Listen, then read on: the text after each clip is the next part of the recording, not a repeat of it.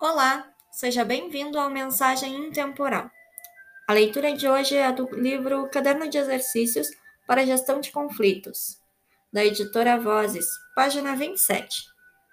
Ter razão, uma droga pesada. O testemunho de Roger. Eu ia re regularmente a uma livraria esotérica onde frequentemente comprava livros.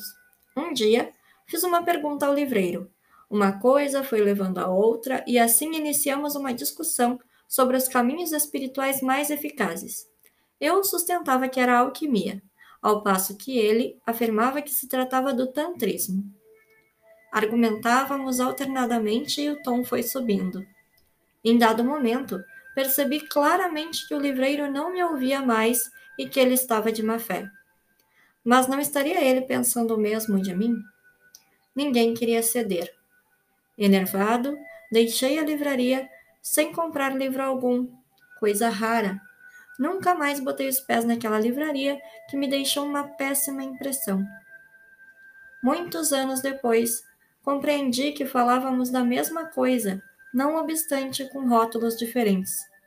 Nós tínhamos discutido por quest... questiúnculas e ambos perdemos. Eu perdi uma livraria a livraria perdeu um bom cliente. E por quê? Justamente por querer ter razão. Você prefere ter razão ou ser feliz? Você não pode ter os dois. Obrigada por ouvir até aqui e até amanhã.